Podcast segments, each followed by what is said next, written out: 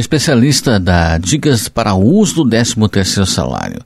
Nessa semana venceu o prazo de pagamento para a primeira parcela do 13º salário.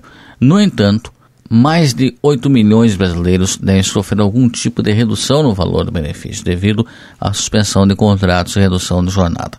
A segunda parcela do benefício deve ser paga até o dia 20 de dezembro. A gerente de desenvolvimento de negócios, Adriana Zandona França, orienta que o 13º seja utilizado para pagar dívidas, inclusive as de início de ano. A minha primeira dica é utilizar esse dinheiro extra para quitar as dívidas, principalmente as mais caras, como o cartão de crédito e o cheque especial. Também é importante considerar as dívidas de início de ano, como IPVA, IPTU e as despesas escolares para quem tem filhos.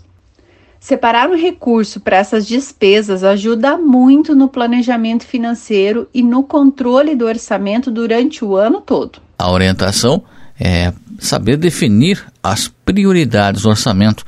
Para quem não tem dívidas, uma reserva financeira pode ser uma boa alternativa.